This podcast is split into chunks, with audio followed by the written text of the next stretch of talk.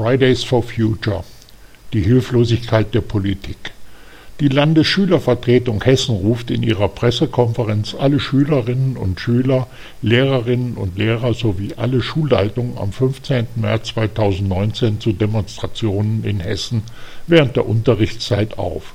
Und wie immer fällt der Politik nichts anderes ein, wie auf die Schulpflicht hinzuweisen. Junge Menschen haben Fragen, Fragen zu ihrer Zukunft, und die Politik bleibt Antworten schuldig. Dabei geht es schon längst um mehr als nur Klimaschutz. Es geht um die Glaubwürdigkeit von Politik und Politikern.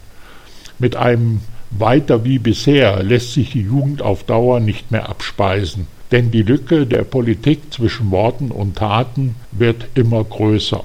Automobilhersteller betrügen und werden von der Politik auch noch dazu ermuntert. Bei Großprojekten werden Milliarden herausgeworfen, Projektende offen. Und Heerscharen von Beratern verdienen sich an der Politik eine goldene Nase. Die Rente ist unsicher, die Finanzkrise noch lange nicht erledigt. Der Brexit steht vor der Tür und wie lange die deutsche Sonderkonjunktur anhält, wagt auch niemand zu prognostizieren.